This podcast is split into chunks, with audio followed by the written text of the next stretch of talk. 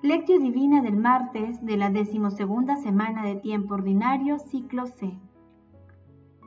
San Luis Gonzaga.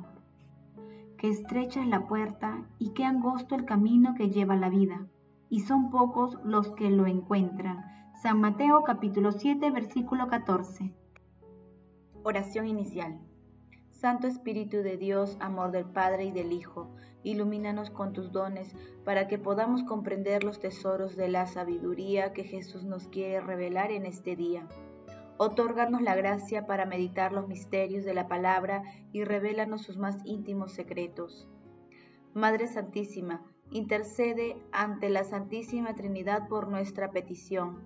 Ave María Purísima, sin pecado concebida. Paso 1. Lectura. Lectura del Santo Evangelio según San Mateo capítulo 7, versículo 6 y versículo 12 al 14. En aquel tiempo, Jesús dijo a sus discípulos, No den lo que es santo a los perros, ni arrojen sus perlas a los cerdos, no sea que los pisoteen y después se vuelvan contra ustedes para destrozarlos. Todo lo que deseen que los demás hagan por ustedes, háganlo por ellos. En esto consiste la ley y los profetas. Entre por la puerta estrecha, porque ancha es la puerta y espacioso el camino que lleva a la perdición, y muchos entran por ellos. Qué estrecha es la puerta y qué angosto el camino que lleva a la vida, y son pocos los que lo encuentran. Palabra del Señor, gloria a ti Señor Jesús. En realidad, el perdón es ante todo una decisión personal, una opción del corazón en contra del instinto espontáneo de pagar mal por mal. Esta opción encuentra su elemento de comparación en el amor de Dios que nos acoge a pesar de nuestros pecados y su modelo supremo es el perdón de Cristo que oró así en la cruz. Padre, perdónales porque no saben lo que hacen. San Lucas capítulo 23, versículo 34. San Juan Pablo II. San Luis Gonzaga nació el 9 de marzo de 1568 en Castiglioni, en Castiglioni delle Stiviere, Mantua, en 1585. Venciendo la oposición paterna, renunció al título de marqués y entró en el noviciado jesuita. Cuando estaba a punto de ser ordenado sacerdote, se contagió de tifus mientras atendía y curaba a los enfermos. Partió a la casa del Padre el 21 de junio de 1591 en la octava de Corpus Christi, tal como lo había predicho. Fue canonizado en 1726 por el Papa Benedicto XIII. Hoy continuamos meditando la parte narrativa del Sermón de la Montaña y lo hacemos con tres enseñanzas cortas, pero sabias y valiosas.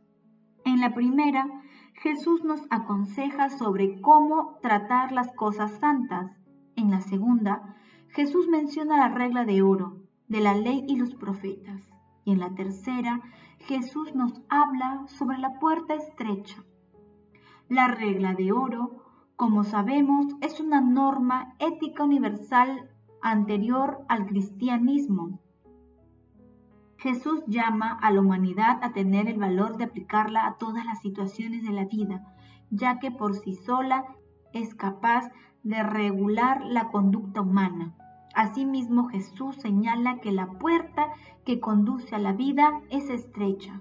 Esto lo hace con la finalidad de despertar a la humanidad del letargo, la ignorancia y del pecado.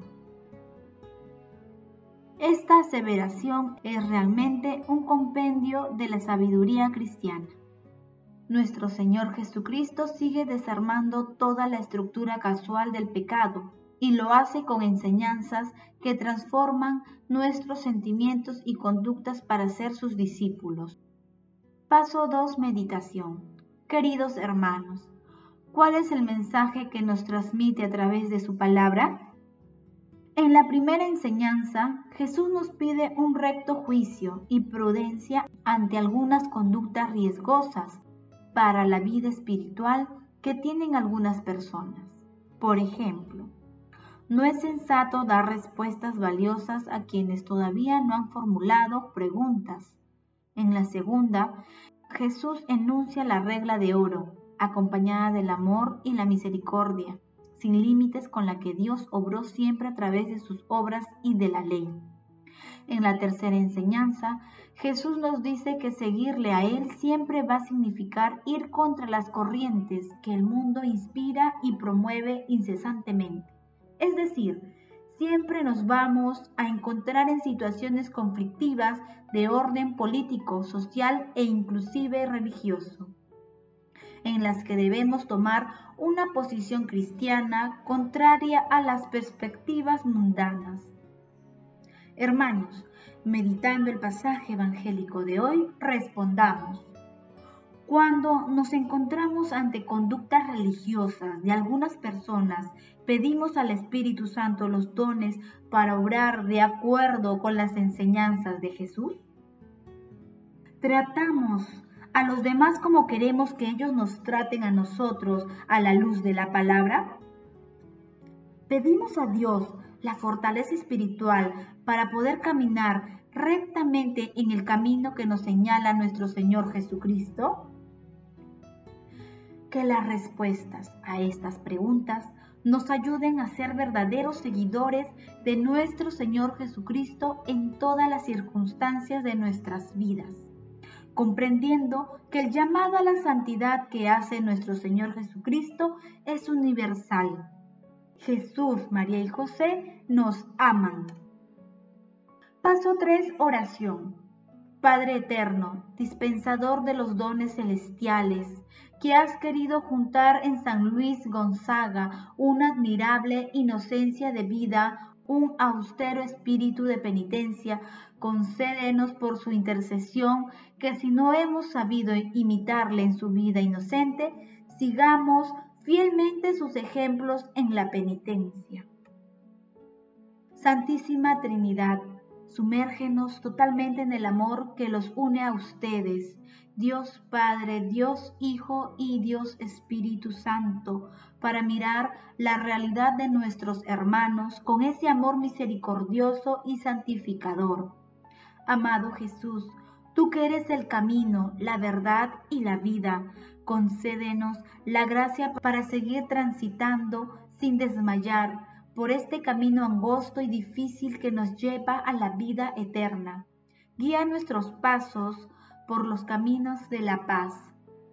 Amado Jesús, misericordia pura e infinita, concede el perdón a las almas del purgatorio y llévalas al banquete celestial.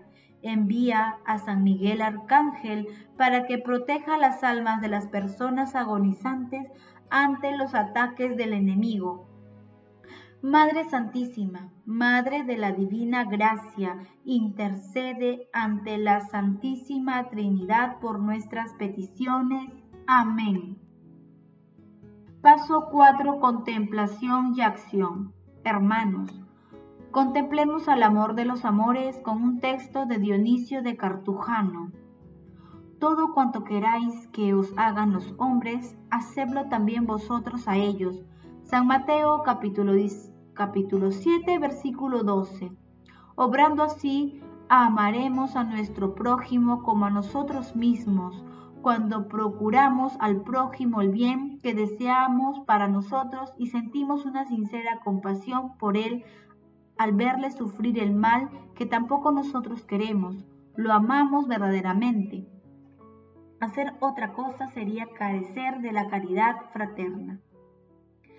Por consiguiente, quien quiera vivir en la caridad con el prójimo, que evite todo lo que le pueda ofender, siempre que, obstante, la razón a los deberes que tenemos con Dios no exijan que nos comportemos de una manera diferente, haciendo la voluntad de los otros y evitando todo lo que les ofende. La caridad será duradera e irá aumentando.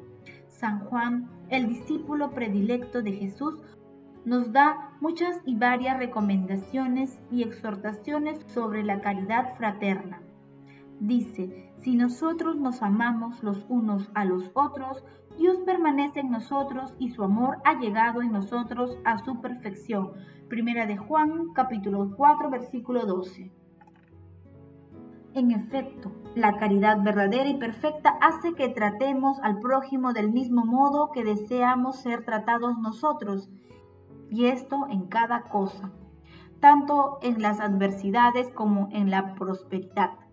Nadie es tan insensato que no experimente disgusto con su propio mal, si lo siente y que no experimente, en cambio, placer con su propio bien, si lo hace, que no desee que tengan misericordia con él y le den el tiempo para enmendarse cuando se ha equivocado, que no tema el castigo divino y no desee poder evitarlo. En efecto, cuando nosotros cometemos el mal, sabemos excusarlo ante Dios con nuestra fragilidad e imperfección y le pedimos que no nos trate como enemigos y rebeldes, sino que nos perdone mirando nuestra pobreza y debilidad. Pues bien, también nosotros debemos tratar de este modo a nuestro prójimo. La misericordia procede de la caridad, afirma la Escritura. El hombre compasivo se hace bien a sí mismo. Proverbios capítulo 11, versículo 17. Lo repite Jesucristo. Dichosos los misericordiosos, porque Dios tendrá misericordia de ellos. Mateo capítulo 5 versículo 7. Y hablando a los fariseos dijo, entended lo que significa misericordia quiero y no sacrificios. Hermanos, hagamos el compromiso de reflexionar el sermón de la montaña durante esta semana. Recordemos que está ubicado en los capítulos 5, 6 y 7 del Evangelio de San Mateo.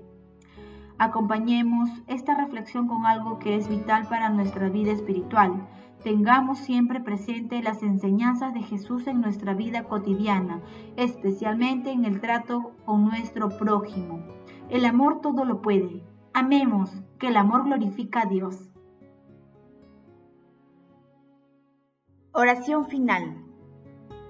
Gracias Señor porque tu palabra nos conduce por caminos de paz, amor y santidad. Espíritu Santo, Ilumínanos para que la palabra penetre lo más profundo de nuestras almas y se convierta en acción. Dios glorioso, escucha nuestra oración. Bendito seas por los siglos de los siglos. Madre Santísima, intercede ante la Santísima Trinidad por nuestra petición. Amén.